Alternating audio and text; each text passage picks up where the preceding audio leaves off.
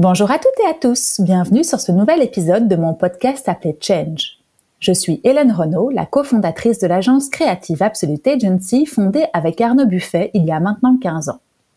Ça faisait longtemps que je voulais créer un podcast pour avoir le plaisir d'échanger avec des personnalités inspirantes du monde de l'entrepreneuriat. Et aujourd'hui, avec la crise sanitaire et économique du Covid-19, je me dis que l'échange de bonnes pratiques et de conseils sont plus que les bienvenus. Aujourd'hui, avec Arnaud Decartier, mon nouvel invité, nous allons parler de Tribu. Tribu, c'est un concept super original, car une application qui vous permet de créer en quelques clics et en mode collaboratif avec les autres membres de votre famille des albums photos pour les grands-parents qui sont envoyés au rythme que vous souhaitez chez eux pour leur plus grand bonheur. Mais comment fait-on pour créer une application et un nouveau produit comme ça from scratch?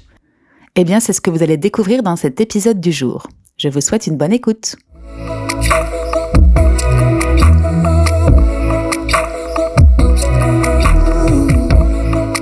Bonjour Arnaud.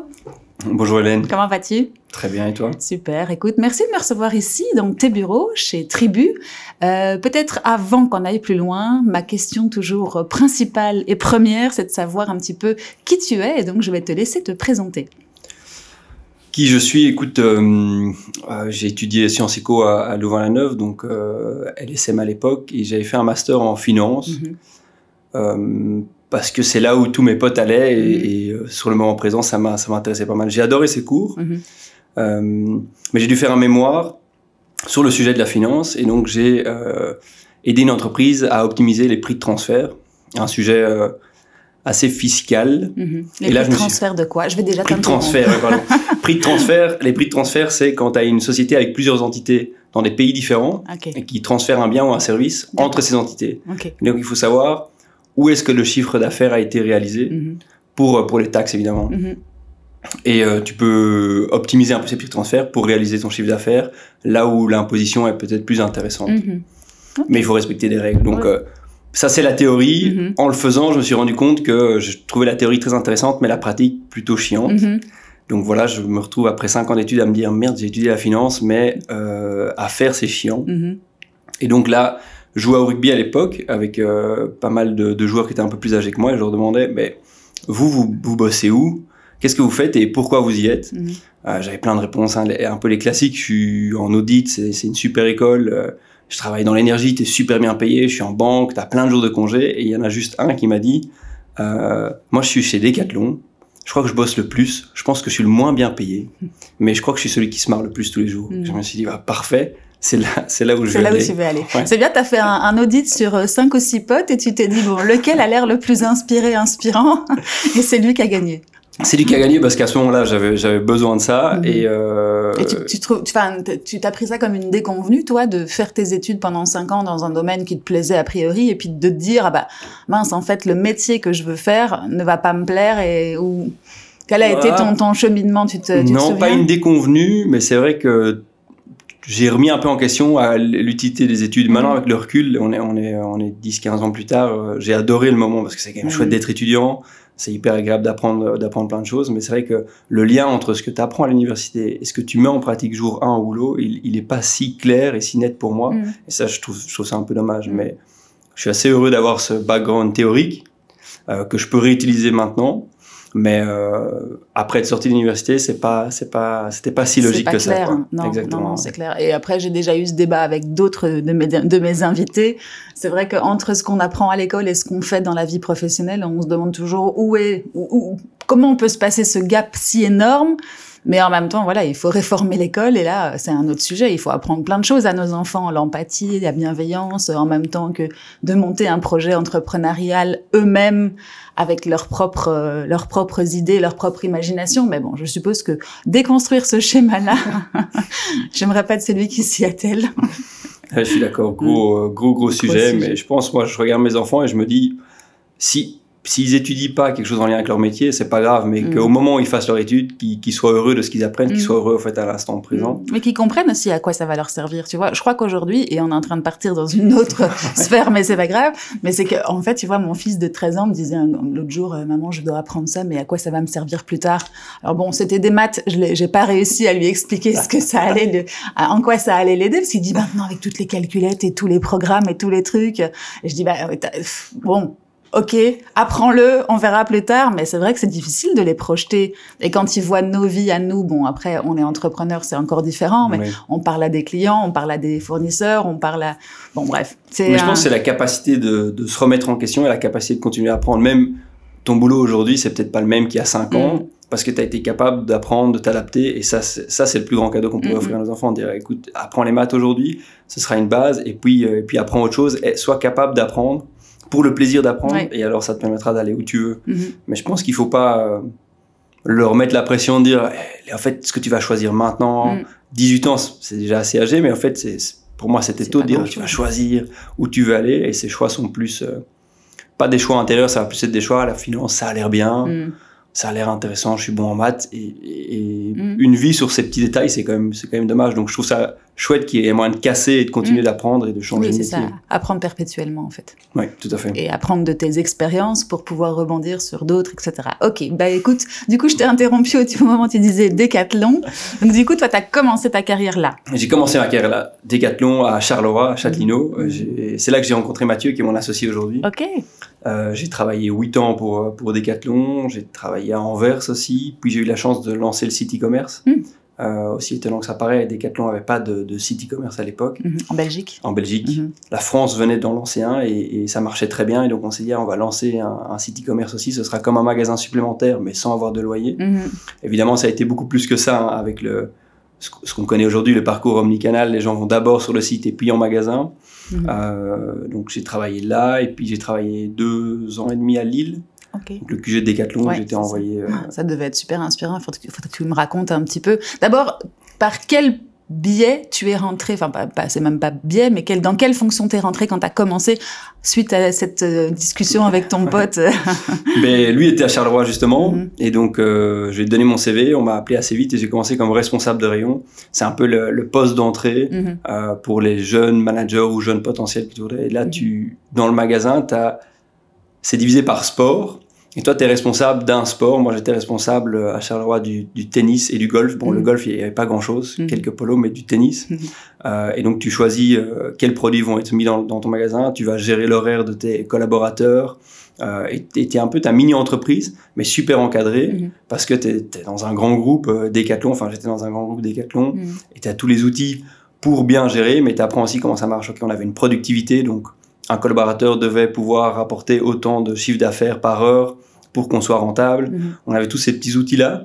Et c'est une première expérience qui donnait vachement confiance parce que tu as le sentiment d'être dans, dans ta boîte et d'être assez libre par ces Mhm. rayons. Et en même temps, en relation directe avec le client. Parce que si je comprends bien, tu étais dans le rayon. Oui, tout à ou En fait. tout cas, pas dans les, dans les Non, non, étages ouais. ou dans les, dans les bureaux. Donc, euh, c'était commencer directement sur le terrain pour comprendre la vente et le, et comment ça se passait, quoi? Ça devait être intéressant. Après, ce qui est chouette chez Decathlon, c'est que tu n'as pas la partie, pour moi, la plus difficile de la vente, qui est d'aller chasser, trouver le client. Le client qui Mm. rentre dans le magasin, il est déjà là, Mm. il est demandeur de conseils, demandeur d'accompagnement. Et donc, oui, il y a beaucoup de contacts avec le client. Mhm.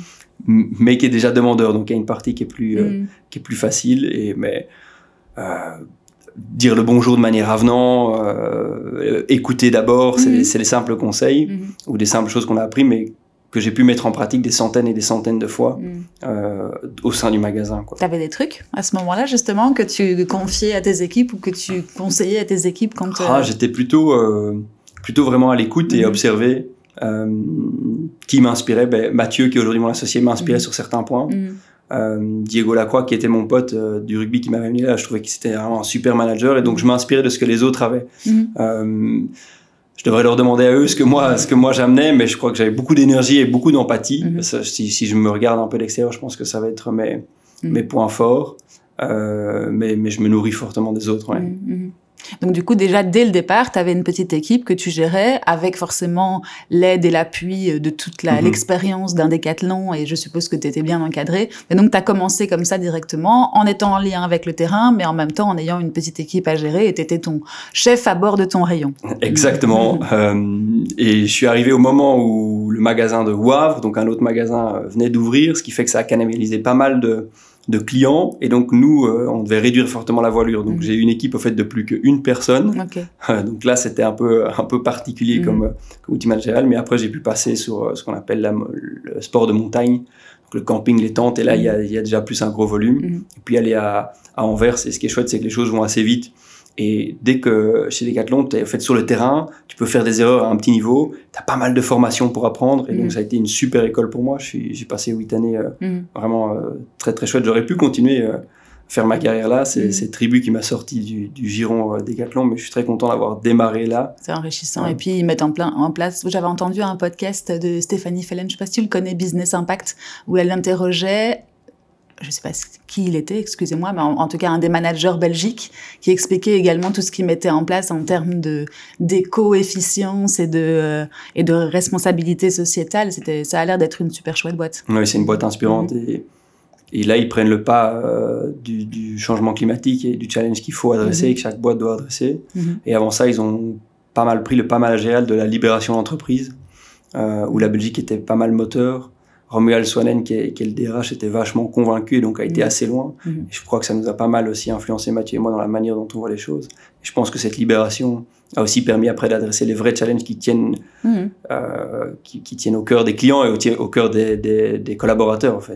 Je suis sûr que de par Decathlon qui maintenant euh, met en place Second Life ou met en place euh, tous des KPI pour être sûr de mesurer euh, la hum, pérennité de, de leur business model, ben, ça permet à, à des talents de rester, à des gens de se réengager, à des gens d'être- d'être motivés parce Oui, que ça a du sens ça. pour eux. Dans l'évolution normale de la société et de ses valeurs. Et ça, Second Life, c'est le, c'est bien le, le enfin, j'ai entendu parler de ça cet été, le, système par abonnement. Tu pourras pas m'en dire plus parce que t'es plus à l'intérieur. Je crois que le système par abonnement, c'est un, c'est un autre projet où là, tu as accès à toute la, la gamme de produits sur un abonnement et ça permet aussi d'avoir des données sur comment les produits s'usent et comment on pourrait les Mm. recycler. Et Second Life, c'est juste, on ramène les produits et on fait une allée où on fait une page sur le site avec tous les produits que les gens ont ramenés Ah oui, qu'on revend là. En fait. Donc on peut acheter un produit de seconde main. Ça, me- ça me fait penser à la reboucle. Je sais pas si tu as entendu ça. La redoute oui, qui fait son, e-commerce, mais plutôt euh, Et Second je pense que c'est aussi une euh, société du nord de la France. Ouais, euh. bah oui, bah ils sont. hein Ouais, on dirait qu'ils sont, ouais, tout à fait.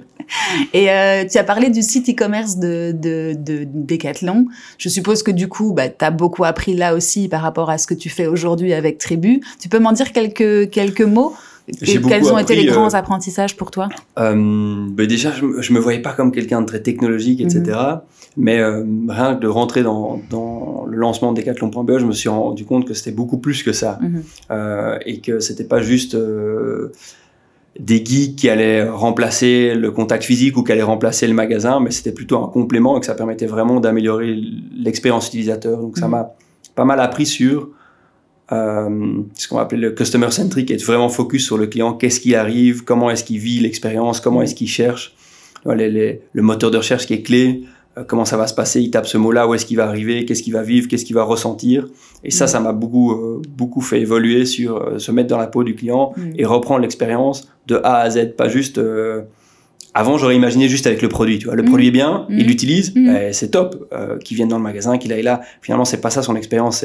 Et en fait, je me trompais. Elle démarre euh, à taper un mot sur Google, à aller voir d'autres pages, à, à voir une petite vidéo sur comment l'utiliser, jusqu'à l'utilisation complète de son produit. Et maintenant, le geste de l'expérience qui doit continuer, de pouvoir le ramener et d'avoir ce sentiment en tant que client, de dire, ben, en fait, euh, je suis pas dans une consommation finie, je peux le ramener chez Decathlon ou je Mhm. peux le revendre.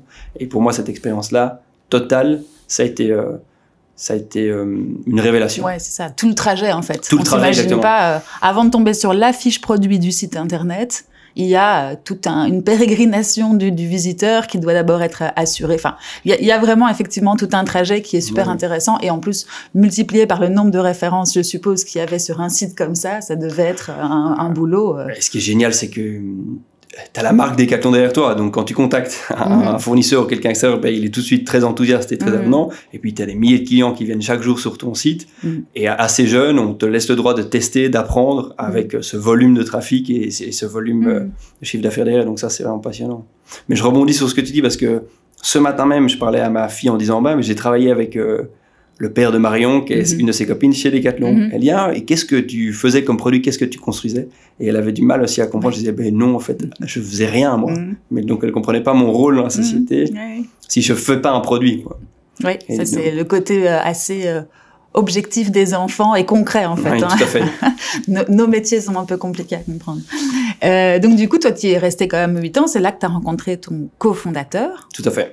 Euh, vous vous êtes tout, enfin, en tout cas, vous avez eu une collaboration dès le départ et vous êtes jamais quitté entre guillemets, ou vous avez eu des moments où chacun est parti dans ses. Dans on a eu des moments où chacun est parti. Euh, là, on a vraiment appris à se connaître. Donc lui était, euh, je dirais, un niveau hiérarchique ou en tout cas un poste au-dessus de moi. Il était mhm. déjà là depuis un an. Et on était 3-4 à travailler dans le magasin de, Charleroi, mhm. à venir de Bruxelles. Et donc, on faisait les navettes ensemble. Les journées étaient assez, assez longues. Et donc, euh, souvent le soir, quand on retournait, on s'arrêtait à une pompe à essence et on buvait une bière. Et dans la. Décompresser. Et, c'est pour décompresser. Et c'est là que je me suis rendu compte en me disant, ouais, je voudrais vraiment que ce type soit un jour mon patron. Mhm. Je trouve hyper Ton inspirant. Patron, toi. Mon patron, je, disais comme ça à ce moment-là. je, je, cherchais, au fait, euh, des patrons inspirants. Mhm. Je cherchais à travailler avec des gens qui pouvaient me rendre meilleur et aussi euh, m'amuser au quotidien. Et c'est ce que j'avais retrouvé avec Mathieu. Mhm.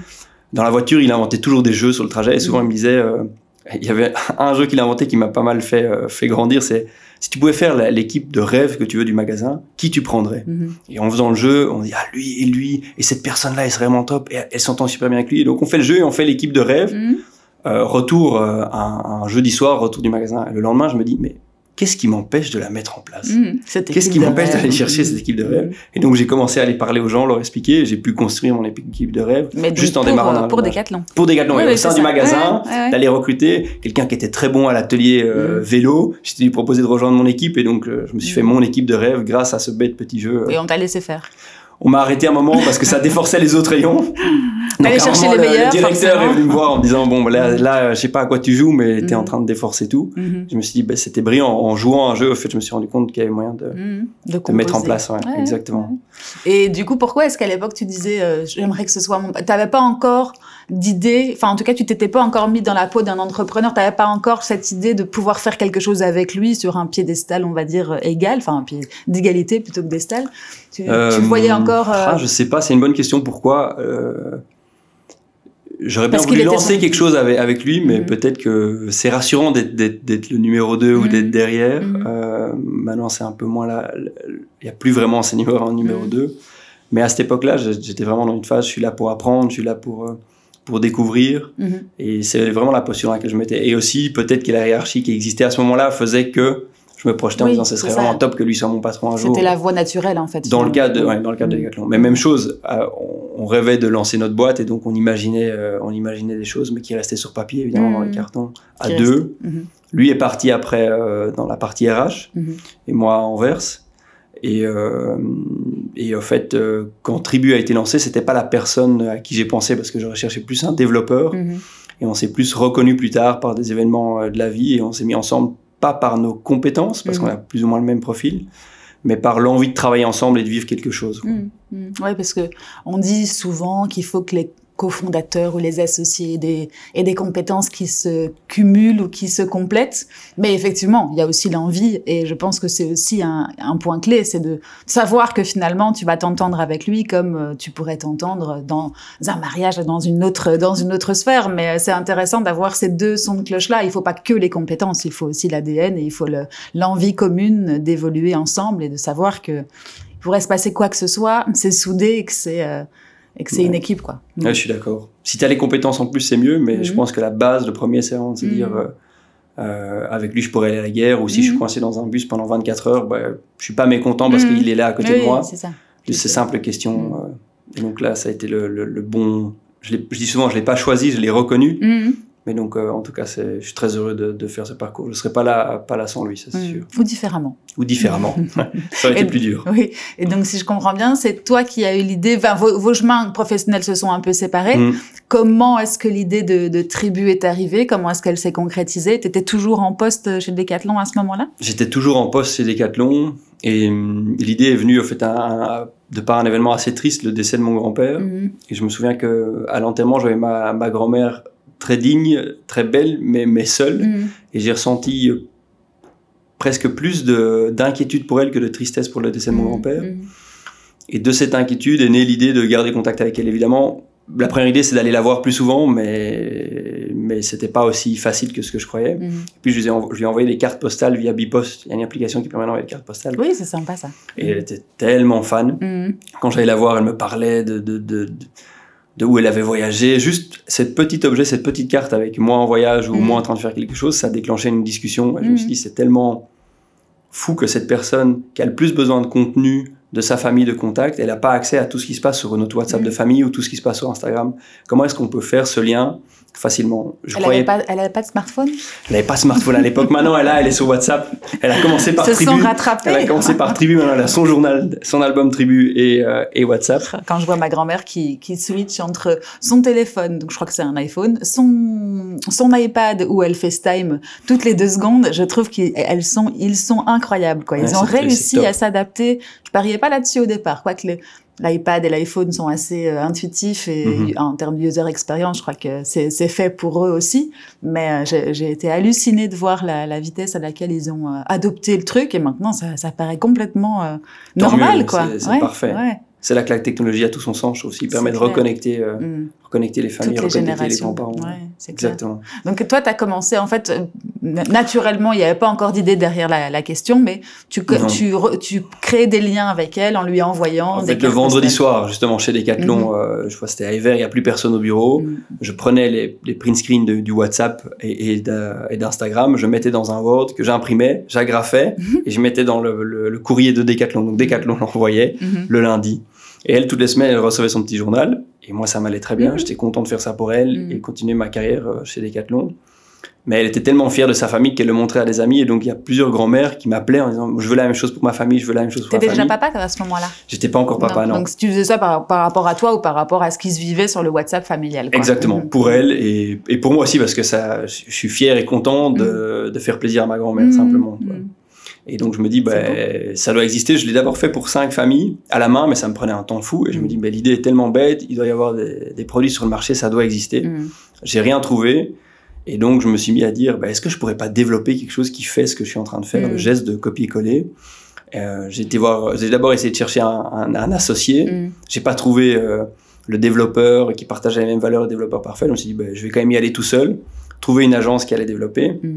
Cette agence me fait une offre, mais je me dis, si j'arrive à rembourser, récupérer ce que j'investis sur le développement, que l'imprimeur imprime tout de son côté, moi je continue ma carrière chez Decathlon, les cinq familles ont leurs produits, tout le monde est content et ça va se passer comme ça évidemment. Les cinq familles, tu parles de les cinq familles euh, qui m'ont demandé de, ah faire, donc je faisais à la main. Ah ah Ces cinq familles-là, après je me disais bah voilà, il faut, je crois qu'on a, j'avais noté, il faut 500 familles, je suis remboursé et tout tourne tout seul. Évidemment, c'est très naïf, ça tourne jamais tout seul.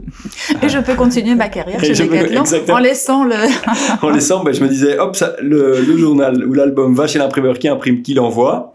Les gens font ça en toute autonomie il ben, n'y a pas besoin de personne. Mm. Mais, mais, là, tu étais encore dans une démarche de dire que tu rendais service finalement, tu te faisais plaisir parce que tu, tu savais que ça créait des liens, etc.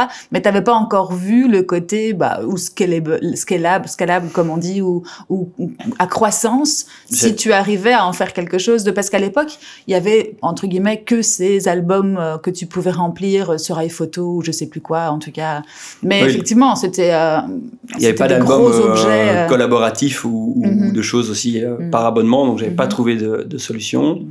Je me suis dit, je ferai pas ma vie chez Decathlon, mm-hmm. mais je suis content pour cette période. Et ça, ça peut être une bonne expérience. Je crois pas que ce sera un gros business, mais ça a du sens, c'est fort, ça peut être une chouette première expérience pour après lancer ma boîte ou reprendre une PME. Voilà, mm. voilà dans quel cas j'étais. Voilà, c'est ça. C'était un projet in between entre les deux ou un side project, comment on appelle ça Exactement, mm. pour prendre goût, voir euh, où ça m'amène, sans me dire que ça peut euh, grandir. En tout cas, j'ai pas mm. osé y croire euh, assez fort, j'ai pas osé démissionner tout de suite. évidemment, malheureusement, le, le développement a coûté le double et a pris le double du temps et on a eu un peu plus de succès que ce qu'on attendait. Donc il y avait du support, le produit était pas très bon. Donc tous les soirs, on répondait aux clients désolé. euh, Mhm. Premier learning, c'est-à-dire qu'il faut toujours, on, on sous-estime toujours effectivement le temps et l'investissement que ça va prendre en fait. Est-ce que tu avais fait des prévisions sur euh, combien va coûter, combien de, enfin, ressources Ah, t'avais Cette agence Ouais, m'avait ouais. fait une offre et je m'étais dit, ah, parfait, euh, pour ce montant-là, ben, je vais trouver des solutions, combien de familles il faut, ok, j'y crois, je vais le faire. C'était déjà un développement sous forme d'app ou de. C'était censé, Mhm. mais c'était pas du tout euh, mobile friendly. C'était via le euh, browser, C'était du en fait. web, Ouais, du browser, et, et Mhm. l'expérience sur le mobile était catastrophique. Ah oui, parce que toi, tu misais tout sur le mobile. En fait, c'était à partir de tes photos d'iPhone, enfin, C'était à de partir des photos, et Ouais. j'ai aussi fait une erreur là, je me disais, euh, si j'arrive à récupérer les photos d'Instagram et Facebook des gens et que je leur propose, Ah oui. ce sera plus facile pour faire le geste. Grosse Mhm. erreur parce que finalement sur ces plateformes-là, il n'y a plus rien et c'est- Mhm. un autre thème que la partie famille. Mhm, mhm. Euh, mais donc euh, démarrer comme ça. Mathieu m'a rejoint, heureusement. Euh, Et comment tu le convaincs mais déjà, je lui, dis, je lui propose de venir, euh, il refuse. Je crois, euh, de par la prudence de sa femme, à dire t'es- fou, euh, fais pas ça, t'embarquer, etc. Après, je, après je, me lance, je me lance quand même. Et puis, Donc, tu, tu, tu voulais te lancer avec lui, Avec lui, et puis lui finalement. refuse. Ouais, ok. Si je me souviens bien, j'espère que je me trompe pas, mais j'ai l'impression d'aller le voir. Il Mhm. était euh, déjà directeur au Décathlon de Wavre Mhm. et qui me dit Écoute, euh, non, je veux bien t'aider à côté, mais euh, Mais c'est pas le bon moment, etc. Euh, je crois que lui, son, son premier fils avait un an. Mhm. Et donc, je me dis, pas grave, je vais essayer tout seul. En fait, tu avais quand même ton job chez Decathlon oui, tout à fait. Ouais, Ouais. Tout à fait. Et hyper transparent par rapport à Decathlon. Mhm. Euh, mon Il pousse ce genre de. Enfin, c'est pas de l'intremp.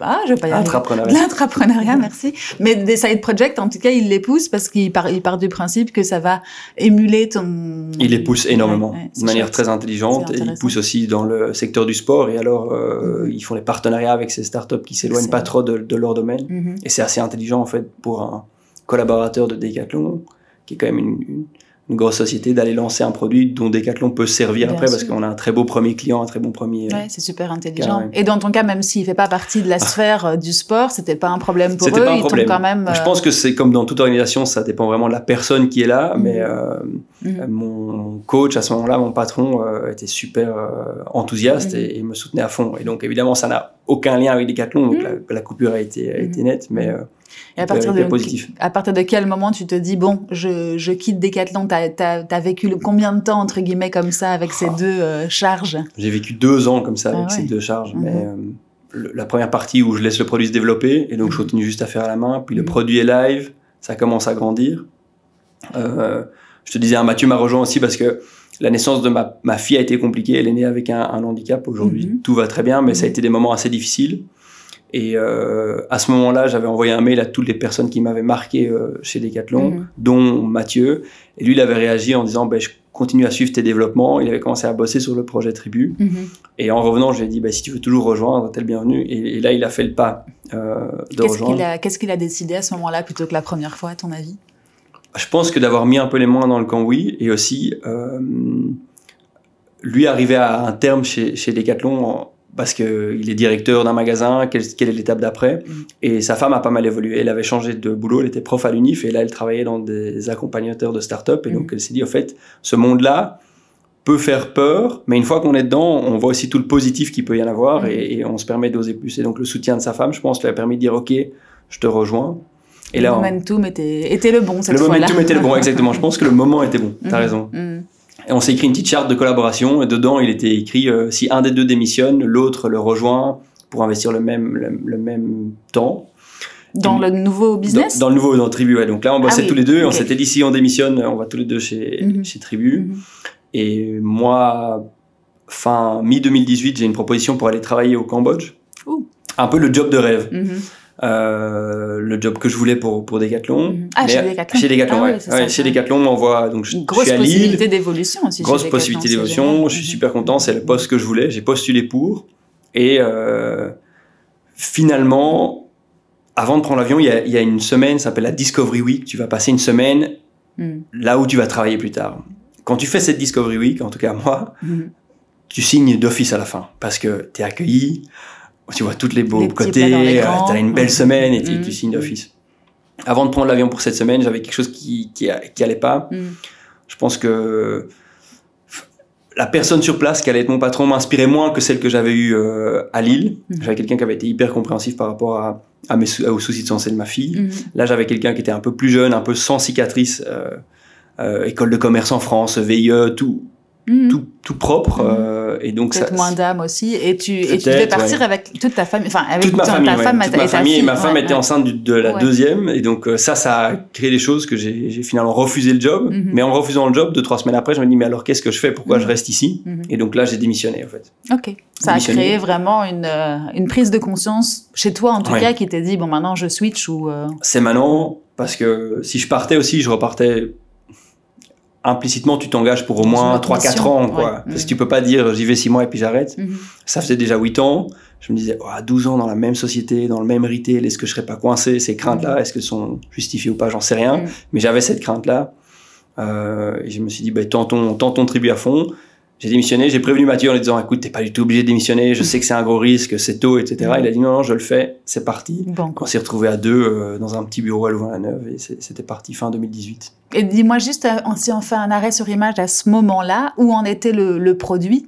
Parce que euh, donc on va on va remettre juste le contexte du produit, Oui. parce que je le ferai dans l'introduction, t'inquiète pas, mais en tout cas on n'en a pas parlé euh, énormément. Donc toi, de, de l'expérience que tu avais avec ta grand-mère en te disant euh, on peut créer des liens entre les générations et c'est chouette pour elle de partager des moments de vie nos moments de vie, que ce soit avec les enfants ou sans les enfants.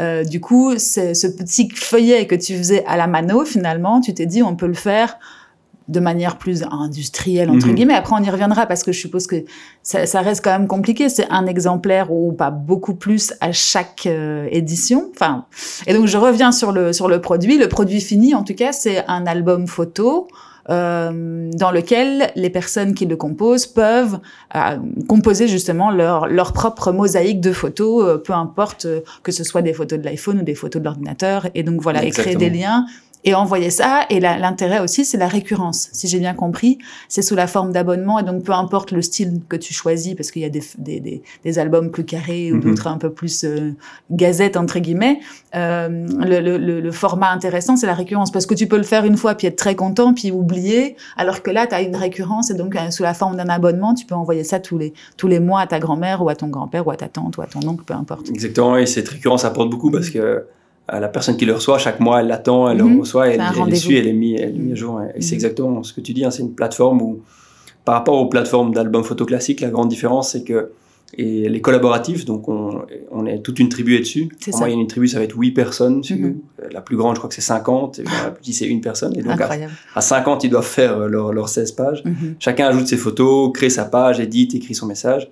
Et nous, à la fin du mois, automatiquement, on l'envoie chez l'imprimeur qui l'imprime, il l'envoie aux grands-parents et Mhm. on crée un PDF qui est envoyé à, à tout le monde, Ah, c'est ça. Ouais, ouais, c'est ça. Donc la, la grande différence, c'est le, le côté collaboratif et donc toute une famille. Ben, moi, j'ai quatre frères et sœurs avec autant de nièces et de neveux et de belles-sœurs ou de, be- de beaux-frères.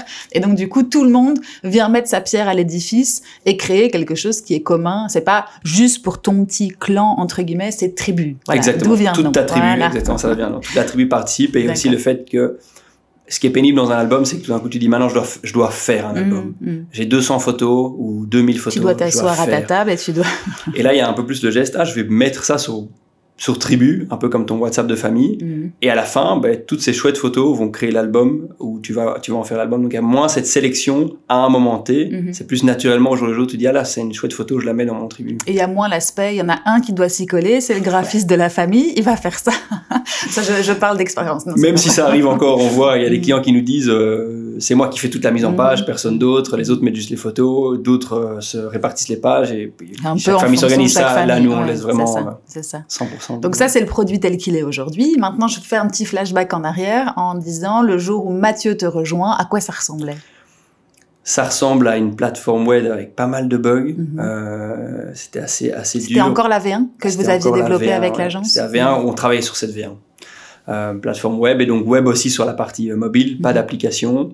Euh, Mathieu et moi, on se dit, ben, on démissionne, on avait 10 000 euros, je crois. On dit, OK, on a Noël. Noël, c'est le pic d'activité. Mhm, On va voir si on peut vraiment en faire quelque chose euh, à ce moment-là. mhm. Donc Sinon- 10 000 euros chacun pour te dire, parce que à, ce moment-là, il n'y avait pas énormément de, rentrées. Il n'y avait pas de rentrée. Pas de rentrée, on se payait pas. On était en. Tu peux prendre un crédit temps parental quand tu as des enfants. Donc, euh, on recevait, je crois, 800 euros chacun de l'État. Mhm. Et Decathlon nous garantissait euh, le même job à notre tour. Ah, on avait. C'est 4 mois par enfant de moins de 12 ans, euh, crédit temps parental. Et donc, j'en avais deux et lui en avait qu'un ou déjà deux. Peut-être déjà deux. Et donc, on s'était dit, OK, 8 mois, on se donne 8 mois, on se paye pas. À la fin de ces 8 mois, on voit si on est capable de se payer ou on retourne chez Decathlon. Bon, il y avait déjà on n'était pas capable de se payer, mais on est quand même resté. un peu plus longtemps que les huit mois. Ouais. Et euh, bon, déjà, tu avais ce, ce, ce, petit filet, on va dire, de pouvoir retourner chez Decathlon. Donc, c'est, un... après, je pense que c'est dans toutes les sociétés ou c'est oui, propre à Decathlon? Oui, moi, je suis pas. C'est la loi belge. Oui, c'est ça. Le temps. Même si c'est, les montants d'aide sont de plus en plus tassés, comme, mhm. comme beaucoup de choses, mhm. mais, mais ça existe toujours. Donc c'est un bon, un bon plan finalement. Tu te dis, euh, ça peut, en fonction du nombre d'enfants que tu as, ça double un petit peu le temps, mais c'est intéressant pour justement pallier au risque de la chute dans le vide et du qu'est-ce que je fais après si jamais ça va pas, surtout quand tu démissionnes. Ça m'a permis d'oser. Ça m'a mhm. permis d'oser, euh, de savoir qu'il y avait ce filet. Après, je j'ai pas utilisé, mais ça permet de. J'étais très frileux, tu vois, pas oser démissionner. Je pensais que ce serait juste euh, pour être remboursé. Puis avec ce crédit temporaire, et chaque étape, ça m'a permis de, faire le pas. Et donc, du coup, jour 1, vous vous retrouvez à deux. Ce petit bureau, la veille de Noël, euh, 10 000 euros d'investissement en marketing. On se dit, OK, si on arrive à avoir un coût d'acquisition client en dessous de, de, 25 euros, en dessous de 30 euros, c'est que le business est rentable. On va essayer nous-mêmes. Et donc, euh, moi, chez Decathlon, j'étais beaucoup plus e-commerce, mais une fois que les gens sont sur le site, toute la partie trafic, et, puis on a une marque reconnue. Et là, on se rend compte qu'il il y a attirer du trafic sur son site, c'est quand même tout un travail. Comme tu dis, hein, que, pour que les gens arrivent sur ton site, il y a quand même un travail incroyable à faire quand tu n'es pas connu, malheureusement. Exactement. On est combien sur le, sur le web à avoir des sites internet de e-commerce? C'est vrai que ça doit être. Euh, et donc là, on découvre ça, euh, petit tutoriel sur les vidéos YouTube, euh, nos mhm. premiers investissements en Facebook Ads, Google Ads, et, et, on mhm. chipote et on essaye comme ça. On, on, rate, mais on apprend. Et finalement, après Noël, on se rend compte que ça marche. On a réussi à avoir ce coût d'acquisition, on a un business qui peut tenir mhm. et qui peut euh, grandir. donc là, on se dit, OK, mais quel est notre point faible? La plateforme n'est pas terrible. Il faudrait pouvoir mieux animer l'agence ou, euh, mhm. ou l'internaliser les développements. Mhm. Et deux, ben, on n'a pas d'argent. Enfin, plus, plus grand chose. Et là, euh, presque en jouant un pile ou face, en discutant, on a dit, ben, Arnaud va lever de l'argent. Et Mathieu va suivre la formation Wagon pour mieux animer l'agence qui développera après. Et donc, on s'est séparés comme ça. ça, c'est l'année 2019. J'ai pu lever de l'argent. On a pris des nouvelles agences, le produit a, pas mal évolué. Euh, et puis l'année 2019 s'est bien passée. L'année 2020, c'est déjà Covid. Le Covid nous a boosté, nous a ah pas mal aidé. Oui, c'est ça. On pourra y revenir, mais c'est vrai que du coup, le manque de liens euh, physiques euh, était remplacé en partie par ce genre d'outils finalement familial, d'outils familiaux plutôt. Oui, on a mhm. été, hum, on a profité un peu de cette crise, je dirais. En tout mhm. cas, la taille de notre société a grandi fortement pendant mhm. cette période parce que la hum, proposition de valeur de notre service était encore beaucoup plus pertinente à ce moment-là. Mhm. Et on a été pas mal mis en avant par les médias, euh, ce, qui a permis, euh, ce qui a permis de grandir fortement à ce mhm. moment-là. Mhm. D'accord. Donc on a passé une étape et après on a pu recruter complètement l'équipe de développement et maintenant c'est ça que... Elle est internalisée. Elle est internalisée, exactement. Elle est sous nos yeux, on regarde par là. Je les montre. Et donc ça fait, ça fait très plaisir, ça change tout. Ils comprennent le sens, ils, ils partagent la vision, ils, co-construisent la roadmap. Euh, et, ça change tout. Ouais. Oui, ils sont dédiés. Ils sont dédiés, exactement. Mm, mm, c'est cool. Euh, je te refais faire un petit retour en arrière. Du coup, à ce moment où vous vous dites, bon, après Noël, il y a, y a, quand même eu du trafic, il y a eu des achats. Euh, quelle a été la, la, la, roadmap? Parce que tu disais, il est parti, Mathieu est parti côté développement, en tout cas apprentissage à ce niveau-là. Toi, tu as été levé de l'argent. Quels ont été vos, vos gros enjeux à ce moment-là? Enfin, il fallait tu, tu, savais, toi, comment faire pour lever de l'argent L'argent, tu savais? Non, je savais pas. Je savais pas. Euh, tu savais combien il fallait déjà? Enfin, tu avais déjà une business model, ça a été. On avait fait un, un, un business plan, on savait combien on voulait. Euh, lever pas trop à ce moment-là parce qu'on se rendait compte qu'on n'aurait pas une valeur énorme et qu'on aurait besoin d'une seconde levée. Mhm. On savait ça. On s'est dit, on va travailler avec des stagiaires. Arnaud et des stagiaires qui gèrent le day-to-day mhm. et le marketing pour continuer à grandir. Mathieu prend le temps à cette formation wagon et en mhm. parallèle, j'essaie de lever de l'argent. Mhm. Euh, j'ai acheté des livres sur comment lever de l'argent. Je crois pas que ça a été utile dans, les étapes. Mhm. Euh, puis j'ai appelé des, amis entrepreneurs en leur demandant à quoi ça ressemble, un deck. Enfin, je, ne savais pas du tout, donc j'ai découvert.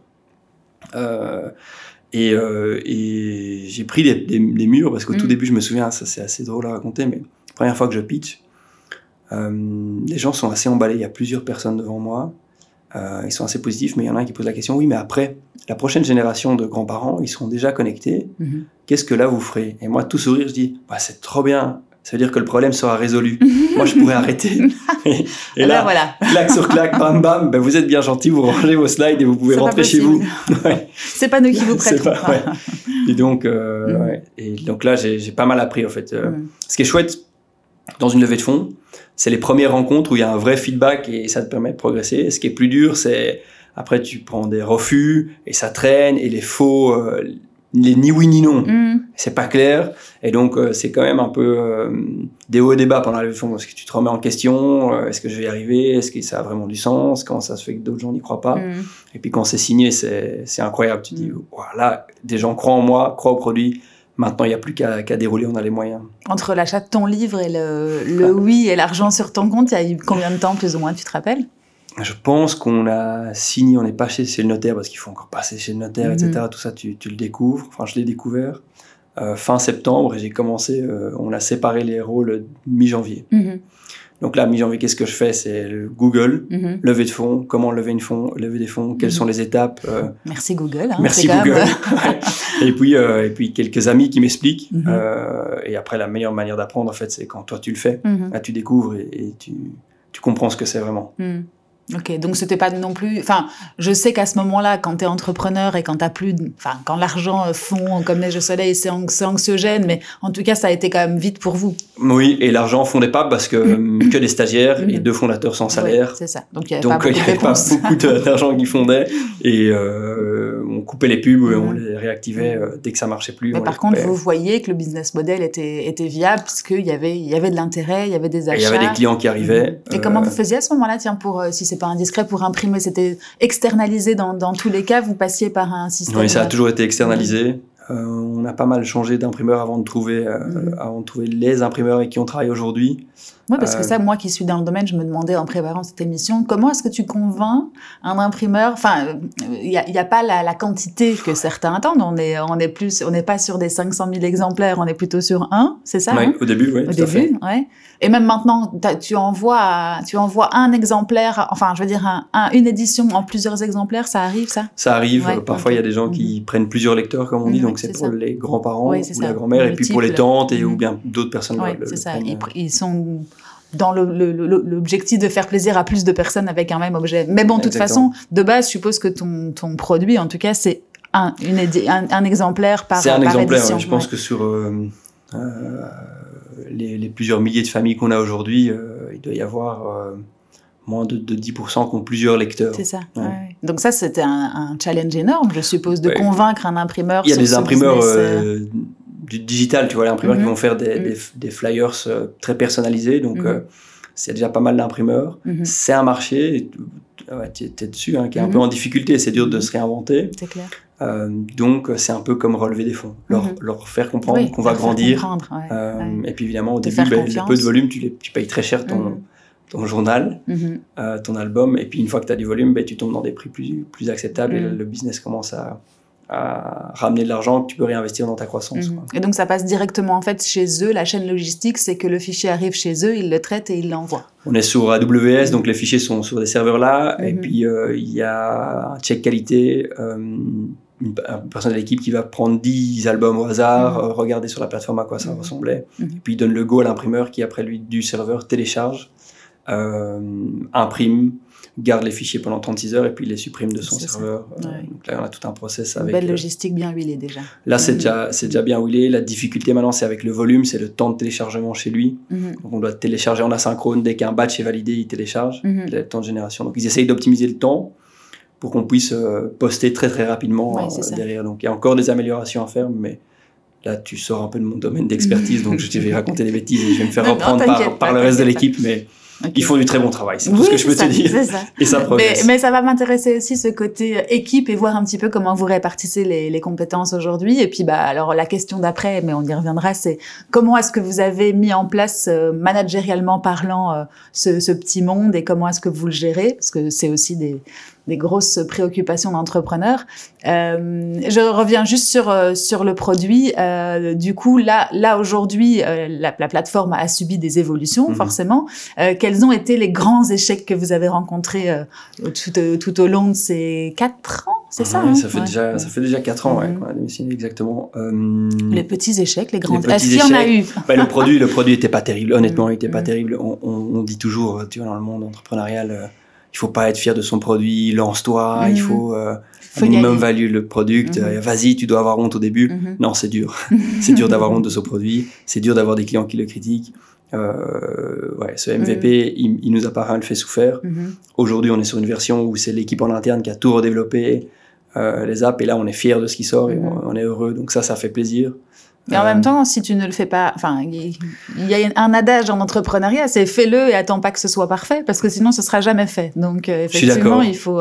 Après, quand on est perfectionniste, c'est peut-être aussi ça le, problème. Il y a... Oh, je suis très loin d'être perfectionniste, mais là, il y avait vraiment des, des, mm. des, gros manquements. Euh, mais ça nous a permis de progresser. Mais on l'a, on l'a payé en énergie et en mm. temps mm. et, et, et, comment on fait. Et, enfin, euh, on répondait aux clients jour et nuit et on prenait tous ces feedbacks pour essayer de faire évoluer. À mhm. refaire, mhm. j'aurais plus confiance en moi, j'oserais plus et j'essaierais de démarrer une étape un peu plus grand avec, euh, tu vois, mhm. déjà un bon développement, plus que, que Ricrac. On a vraiment fait de, du, du 0 à 0.1, 0, 0.2, tu vois, vraiment le, et le 0 à 1, euh, c'est peut-être la partie la plus dure. Donc c'est important de le faire vite, je suis d'accord mais c'est important à refaire, de préserver. Tu prendrais peut-être, euh, tu, tu, choisirais mieux peut-être tes, tes, tes, intermédiaires ou fournisseurs ou agences, etc.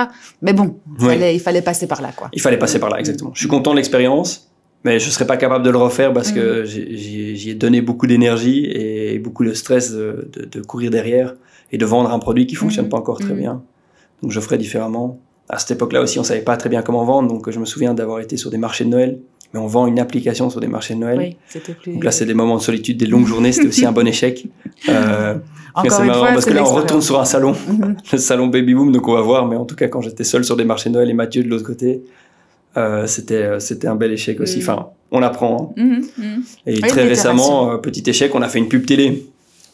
Fin d'année passée, euh, je sais pas si tu l'as senti dans ton métier, mais les coûts, les, enfin, les CPC ont pas mal augmenté. Il y avait un peu une surcharge sur les sur les moyens d'acquisition euh, mhm. digitaux classiques. Et donc on s'est dit, ah, ben, il y a une opportunité d'aller faire la télé. On a mhm. fait de la télé. Ça n'a rien, rien ramené, donc aussi échec, non. Et c'est quoi euh, les learnings alors du coup sur ce, sur ce canal-là pour toi? Pour moi, il faut avoir une marque déjà assez, euh, assez établie, mhm. assez forte, ou bien investir vraiment fortement des montants qu'on n'a pas encore à, notre taille. Donc être prêt à investir dans des rendements beaucoup plus tardifs et à continuer d'y investir. Quand on est une start-up où le seul KPI marketing qu'on va regarder, c'est combien de clients sont vraiment inscrits, sont vraiment abonnés. Mhm. C'est pas le, bon canal à ce moment-là. Même mhm. s'il va nourrir, mais il faut être prêt à y réinvestir et à investir beaucoup. Plus long terme, en tout cas. Mhm. C'est ce que je me suis noté en, en, débrief. Donc, ça a été une erreur. Mais, mais qu'apprend euh, des échecs, tu me les demandes, les voilà. mais, mais c'est euh, intéressant, c'est intéressant. Et peut-être que tu nourris le long terme et qu'au final, euh, d'autres personnes auront un jour l'idée. Je pense que l'argent là, il est jeté, l'investissement il est jeté, le temps. Mais ce qu'on en ressort, c'est on a appris. Mhm. On a appris et, euh, et, voilà, on se reconcentre sur, euh, sur les, les canaux classiques où mhm. on teste de nouveaux canaux, mais mhm. peut-être euh, des tests à moins grande échelle. Là, c'est des tests où tu. Je l'ai payé. Ouais. ça. Alors que là, tu peux faire des, des tests très rapides à la commission ou enfin, digital, c'est ça la beauté, tu peux tester pour très peu d'argent. Mmh, ouais, et puis tu vois directement les retombées euh, sur, sur tes commandes le lendemain ou le surlendemain. Donc là, on a des milliers de petits échecs, mais c'est pas des échecs, là, c'est des, mmh. petits investissements dans l'apprentissage. Là où on doit faire un gros step, euh, ben, le développement produit, le premier et le deuxième produit, je dirais que ça a été un échec, mais très mmh. apprenant. La pub télé euh, Noël passé, c'était un échec, apprenant aussi, mais un échec. Et les marchés Noël, on en a fait beaucoup avec Mathieu. Pas très cher, mais, mais beaucoup d'énergie et de temps euh, mm. investi là. Mm. Et Baby Boom, du coup, ce sera un, un, lieu où les, les gens ont peut-être plus justement l'aider d'aller chercher quelque chose concernant la famille et les enfants, alors que mais on vient de lancer un nouveau produit, euh, le Kids, mm-hmm. parce qu'on s'est rendu compte qu'on avait euh, plusieurs euh, centaines de clients qui étaient seuls dans leur tribu. donc on les contactait en disant ah, le concept c'est d'être à plusieurs. Mm-hmm.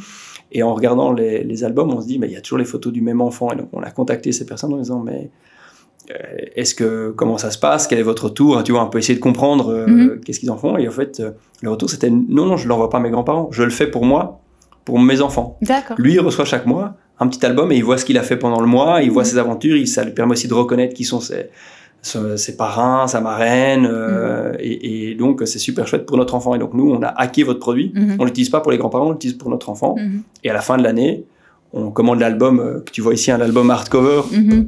Qui reprend toutes ces photos. D'accord, ouais, c'est Et ça. donc on s'est dit, ah, super produit, mais nous, c'est pas ce qu'on fait.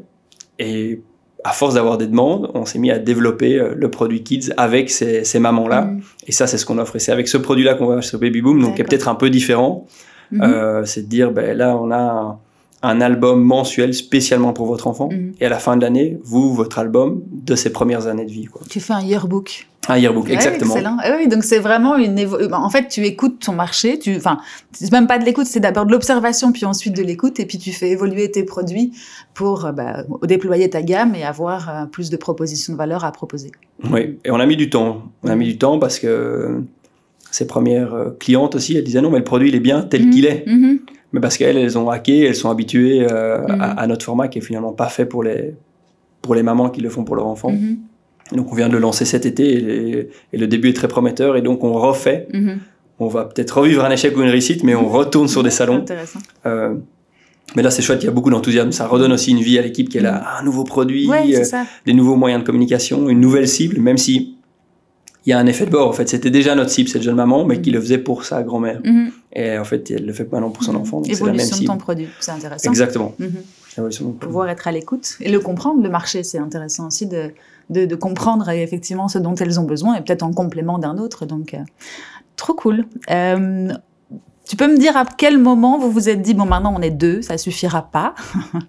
Euh, comment est-ce que vous vous êtes mis dans cette recherche de, de, de collaborateurs et euh, comment ça s'est fait à votre niveau? Au tout début, on s'est dit, on n'a pas beaucoup d'argent, on veut pas dépenser, on sera pas capable d'engager. Surtout que Mathieu et moi, on se disait, nous, on est capable de réduire notre salaire si tout d'un coup ça va pas. Mhm, Donc, on a d'abord travaillé avec beaucoup de stagiaires. mhm, Euh, on a eu beaucoup de, pas mal de réussites. On voyait l'animation des stagiaires, on leur donnait énormément de liberté. Ils Mhm. définissaient eux-mêmes la- la- leur mission. Donc, ça a très bien marché avec certains, beaucoup moins bien avec d'autres. Ça, c'est Euh, des réflexes que vous aviez de Decat? C'est des réflexes 100% de Decat. On a copié-collé ce qui marchait Decat. On n'a rien réinventé. Ce qu'on trouvait bien, on a pris. Euh, donc, euh, toute la manière de manager, euh, on a, on a copié-collé. Et puis, ils étaient dans cette mouvance de libération d'entreprise qui nous avait peut-être euh, formaté, pas, formaté, c'est pas le bon mot, mais convaincu. Ouais, en tout ça, cas, on plu. était convaincus Mhm. par, par ce système. Et donc, on l'appliquait partout. Mhm. Parfois, peut-être un peu trop. Et maintenant, on a, on a plus conscience de ses limites, mais aussi de ses forces. Et c'est vraiment une manière de travailler dont je pourrais plus euh, m'éloigner. En Mhm. fait, le, le reste à passant, je pense Mhm. qu'on a évolué vers ça. Donc en gros, c'était de prendre, enfin prendre, c'est pas le bon mot, mais de, de faire travailler des stagiaires avec vous dans l'équipe, onboardés vraiment par rapport à, à la mission et au produit, Mhm.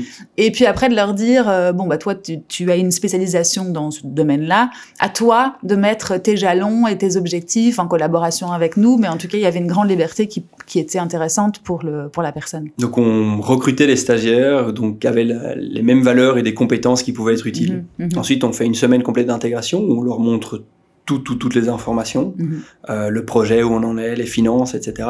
Qu'est-ce qu'on veut accomplir cette année? Après cette semaine de, de formation, eux, ils ont deux jours pour écrire leur mission. On appelle ça écrire leur mission. Mhm. Euh, et donc, c'est qu'est-ce que je vais réaliser pour Tribu? Souvent, dans l'exercice, on leur dit il faut que ce soit au centre de trois cercles ce que j'aime faire, ce que je sais faire et ce Mhm. que Tribu a besoin. Et là, vous trouverez votre mission. Euh, c'est assez perturbant parce que pendant une semaine, ils sont accompagnés, euh, une présentation, un exercice, et puis un matin, ils arrivent et personne n'est là pour eux. Voilà, mhm, écris mhm. ce que toi tu veux réaliser. Mais très- je te- je t'interromps parce que cette semaine de d'onboarding et de transparence, ça doit aussi les parce que bon, on a on a toujours le, le réflexe du stagiaire qui fait les, les cafés, les photocopieuses et fait les photocopies, etc. Là, tu te retrouves partie prenante d'un projet et euh, au même niveau que tout le monde finalement. Enfin, Exactement. la transparence est de mise dès le Et départ. on a eu des surprises, mais incroyables, je pense. Mhm. euh, ouais, Il y en a qui se reconnaîtront, mais euh, Sybille, Simon, Oriane, c'est des stagiaires euh, qu'on Mhm. qu'on déroulé et, et le l'espace qu'on leur a donné, ils l'ont pris, ils s'en sont servis à fond. Et comment tu les as choisis? Comment tu savais que ça leur euh, leur irait ce genre de Euh, je me trompe souvent, je me Mhm. trompe une fois sur deux, ou, Mhm. mais C'est-à-dire que très honnête pendant le, recrutement, en leur disant si voilà, c'est comme ça qu'on travaille, euh, c'est important que toi tu fasses aussi un choix où tu vas pouvoir t'épanouir, comment mm. tu sens, donc être hyper transparent pour que lui aussi fasse un choix. Et si de l'autre côté il y a beaucoup d'enthousiasme et que dans ses expériences passées il me prouve une certaine débrouillardise, ben, j'ouvre mm. grand la porte. Alors parfois on, se trompe, hein. le recrutement, ben, en fais sûrement, c'est pas une science exacte, c'est ça aussi qui fait la beauté du, recrutement. Mm-hmm. Mais euh, on a eu des très très belles surprises et Morrigan qui est venue prendre une photo au début, elle a commencé mhm. comme, euh, comme stagiaire et puis on a fini par la recruter parce mhm. qu'elle a vraiment construit quelque chose qu'on mhm. n'était pas capable de faire au sein de Tribu. Donc grande liberté et en même temps vous fixez le cadre dès le départ, comme ça tout est tout est clair. Et puis après à toi d'écrire ton programme validé par vous je suppose. Et puis ensuite la, la collaboration démarre. Exactement, une grande liberté de choisir, mais après la responsabilité de faire ce que tu as choisi de faire. Euh, tu peux pas euh, changer toutes les semaines, le reste de l'équipe se construit en fonction de ça, c'est-à-dire que si tu choisis de développer les réseaux sociaux comme TikTok, ben, personne d'autre va le faire. Tu as la liberté de choisir, mais une fois que tu as choisi, tu as la responsabilité de le faire parce que tu t'es engagé auprès du reste de l'équipe. Mm. Et donc, il euh, n'y a pas de multi-responsabilité. On va pas être à 5 à faire la même chose. Donc, il y a vraiment des domaines de responsabilité. Mm. Et c'est vraiment les deux. Grande liberté dans le choix, grande responsabilité après de le faire parce que mm. personne n'est là pour dire euh, voilà comment il faut faire. Bah, tu as posé le choix. Et on accompagne alors après avec un, un coach, donc un membre de l'équipe mm-hmm. euh, va accompagner cette personne pour le voir tous les mois et faire l'effet miroir. Ok, mm. qu'est-ce que as, qu'est-ce qui s'est passé ce mois-ci Comment ça va Est-ce que ça, mm. qu'est-ce que tu as hum, réalisé qui t'a plu euh, Quels sont tes objectifs pour le mois prochain mm. Est-ce que ce que tu écris, écrit comme objectif pour l'année, c'est toujours réalisable Est-ce que tu n'as pas besoin de formation en plus Est-ce que tu as besoin de compétences en plus? Mm-hmm. Juste le remettre en question pour, pour que lui puisse évoluer et se faire évoluer lui-même. En fait. Bel encadrement. Ouais, copier-coller de Decathlon, on n'a rien inventé, mais ce qui marche, euh, il faut pas. Il faut le reproduire. c'est aussi gagner du temps pour ta propre, ton propre projet. D'accord, ok. Euh, et donc du coup, aujourd'hui, vous êtes 10. Comment se compose l'équipe, plus ou moins en termes de, compétences? Euh, Je dirais qu'il y a quatre personnes qui vont faire du marketing, donc de mhm. l'acquisition client, mhm. et six qui seront plus sur le produit, mhm. développement du produit, même s'il y a des parties qui sont très interconnectées entre les deux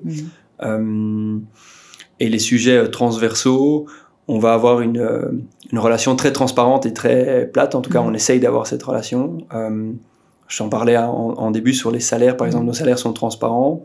On a une politique salariale où euh, on voulait pas perdre trop de temps sur les augmentations. Mm-hmm. On voulait pas aussi non plus les cadrer. Dans sur les discussions des augmentations. Sur les discussions, oui, les discussions où, que ça devienne le résultat d'une négociation, mm. que mm-hmm. celui qui a la plus grande gueule ou celui qu'on croit qui veut vraiment le plus reçoit. Euh, et donc, on a mis en place un système où, en mars, on clôture en mars, il y a deux personnes de l'équipe qui sont tirées au sort, qui vont, elles, décider l'ensemble des augmentations de tout le reste de l'équipe. Donc pas forcément vous. Pas forcément. d'accord, hein, tout le monde. Enfin, dans, les dix personnes qui composent. Hein. Mais il y en a qui ne souhaitent pas être dans le mhm. tirage au sort. Donc ils disent, moi, je veux pas mhm. prendre cette responsabilité-là, parce qu'on respecte, donc tout le monde ne fait pas partie de tirage au sort. Mais euh, euh, je pense que c'est Laurie et Nika qui l'ont fait. Ça a été très, euh, très positif pour elles. Et donc après, elles sont pas laissées dans le bain. C'est-à-dire que on leur présente, euh, moi je leur présente le budget, quels sont les risques, euh, elle demande est-ce qu'on peut avoir une simulation si on augmente tout le monde d'autant, qu'est-ce qui mhm. se passe sur le cash flow, mhm. et, puis elle demande, euh, Mathieu leur fournit aussi une étude de marché en disant quels sont les prix mhm.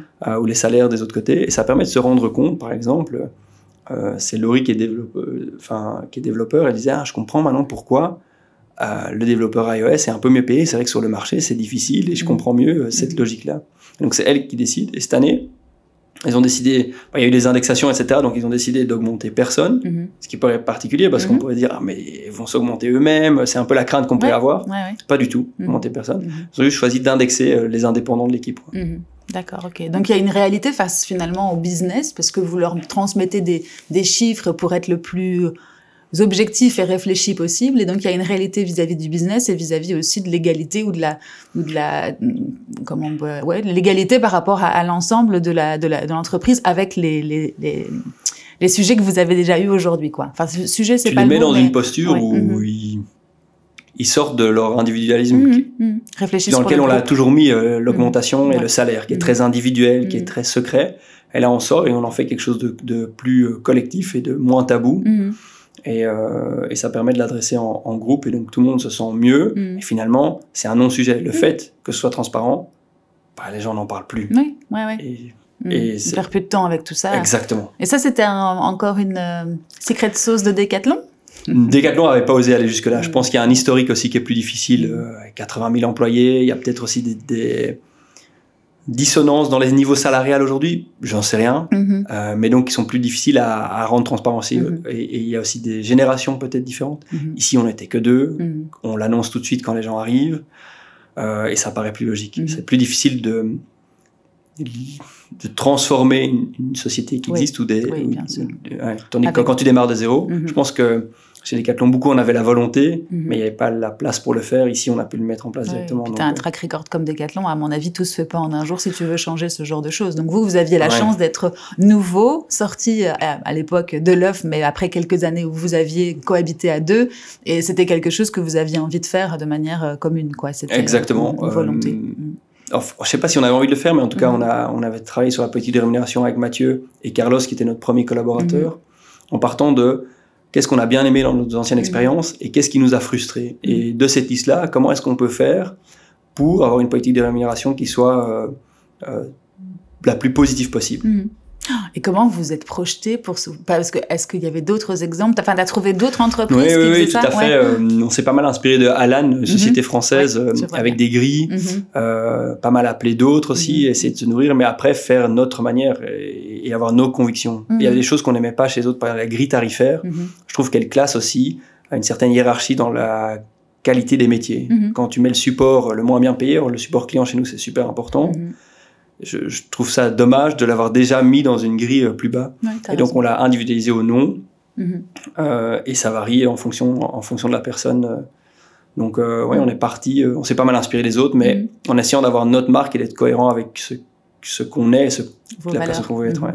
Non, c'est super intéressant. Je trouvais effectivement ne pas avoir peur d'aller regarder ou taper à la porte d'autres euh, entreprises pour voir comment ils font. On a toujours un peu le, enfin c'est peut-être moi, hein, mais un réflexe de rester dans son dans son microcosme et euh, finalement c'est et oser remettre aussi les, les choses en, en perspective et ne pas faire parce qu'on a toujours fait, c'est c'est super intéressant. Et c'est l'avantage d'une entreprise comme la vôtre, c'est que tu peux tout construire en fait à ta façon. Donc euh, voilà, cool. Ouais. Ben, c'est super intéressant. Vous avez d'autres euh, d'autres choses comme ça qui te viennent à l'esprit, qui Ah, pourraient être euh, euh, trouve- pointées? On a eu une formation et on prend les décisions importantes Mhm. par, euh, par consentement, je crois que c'est comme ça que ça s'appelle. Et donc, Mhm. en fait, on a une problématique, par exemple, euh, disons qu'il faut aller, il faut être à, aller sur le salon Baby Boom et c'est le week-end et Mhm. il y a un trou dans le planning. Et Mhm. donc, quelqu'un va prendre une proposition, va dire voilà le problème, pose le problème, on fait un tour de table, tout le monde répond et répond avec des questions de compréhension, est-ce que je comprends bien? Et puis cette personne-là fait une proposition de solution. Ah, Je propose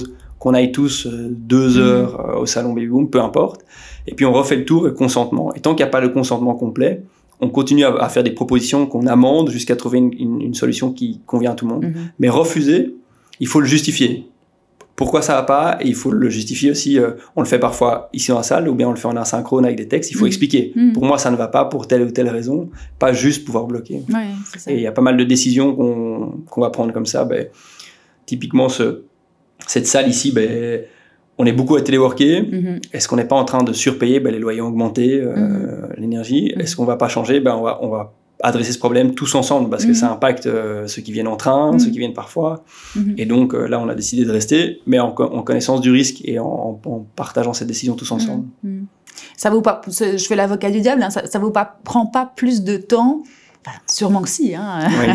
que de le décider vous deux, et puis, euh, ou même euh, toi ou, euh, ou Mathieu, et puis de dire, bon les gars, ce sera comme ça. Tu penses vrai, que ça, vous résout peut-être des problèmes qui pourraient surgir après et qui prennent eux aussi du temps à résoudre, je suppose? Vous avez, vous avez fait le, le choix comme ça? En fait, on n'implique pas toujours tout le monde, mais tous Mhm. ceux qui sont impactés par la décision. Mhm. Et si tu décides pour eux et qu'après ça les freine, je pense que ça crée des plus gros, euh, des plus gros problèmes. Mais typiquement le recrutement aussi, tout le monde participe au recrutement quand il y a une nouvelle. Mhm. Au début, on disait vraiment tout le monde, tout le monde, tout le monde, mais là, on est 10. Euh, la personne qui doit faire 10 interviews Mhm. à la fin de la journée ou à la fin des deux jours, il se dit mais c'est Oui, quoi ce ça. programme Et donc là, on laisse seulement ceux qui souhaitent rencontrer la personne faire le recrutement. Et donc, évidemment, ceux qui vont être proches de lui dans son rôle vont dire Ah, moi, je voudrais participer, Mhm.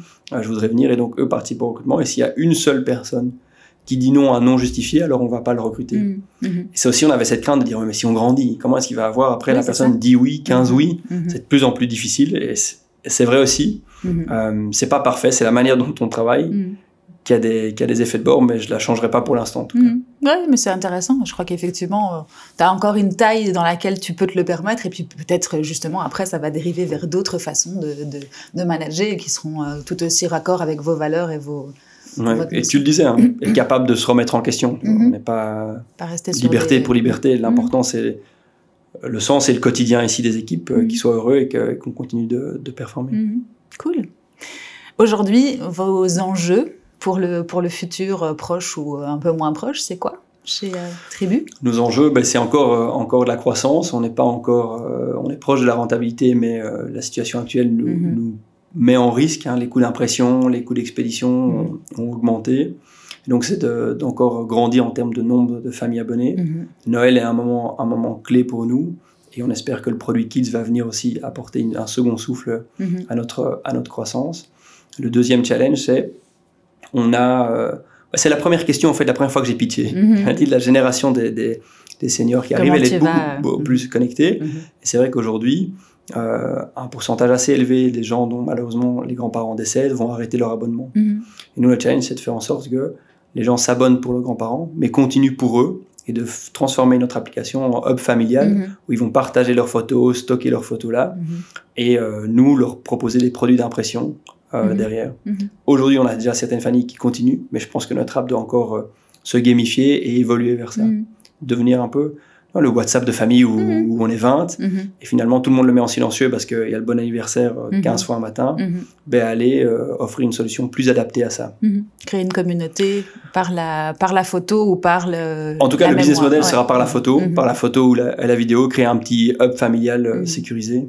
en tout cas, c'est ça notre challenge de dire comment faire en sorte que les gens continuent d'utiliser Tribu euh, alors qu'ils ont commencé pour leurs grands-parents qui n'est plus là. Oui, effectivement, c'est un challenge. Et effectivement, il y a d'autres. Euh, la photo en est une, la vidéo en est une autre. Et effectivement, il va falloir adapter le produit au fur et à mesure euh, en fonction de ces. Et on voit que ça marche. Il y a déjà des gens qui continuent en disant Mais c'est trop chouette, en fait, je le mhm. fais maintenant. Parce que comme ça, j'ai des nouvelles de mes cousins qui sont plus loin. Et en fait, sinon, on se partageait jamais, jamais les infos. Et c'est pas intrusif dans le quotidien comme un. WhatsApp pourrait l'être. à la fin du mois, mhm. je reçois un petit, euh, un petit journal. PDF où, sur le feed, il y a, y a, les photos qui sont partagées.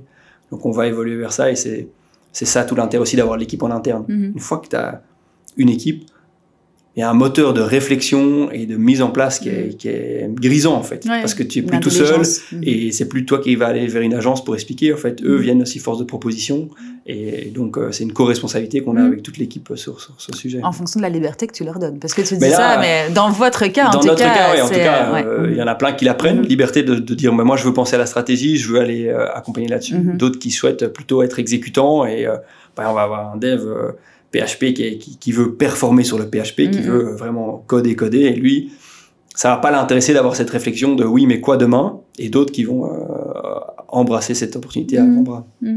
Non, c'est intéressant. Eh ben, des chouettes développements en perspective. Ben, je crois qu'on a fait un beau tour, en tout cas, euh, de euh, ce qu'est Tribu, ce qu'était Tribu et ce qu'est Tribu aujourd'hui et ce que vous allez euh, faire dans le futur. Est-ce que tu penses qu'on a oublié des choses importantes? Non, je pense pas. Je pense qu'on a fait un bon tour. toi, comment est-ce que tu continues pour, enfin, à te former toi en tant qu'entrepreneur et en tant qu'individu euh, Comment je continue à me former euh, Je dirais en essayant, en échouant et mhm. parfois en réussissant. Donc, euh, mhm. si je dois faire poser un geste, c'est vraiment la manière dont j'apprends le mieux. Mhm. ben, il faut lever des fonds, je sais pas comment faire, je vais apprendre. Il faut faire des pubs sur Facebook qui retargetent, ben, je vais découvrir, essayer de faire moi-même. Et c'est comme ça que j'apprends. Et en discutant avec d'autres. Mais principalement en faisant.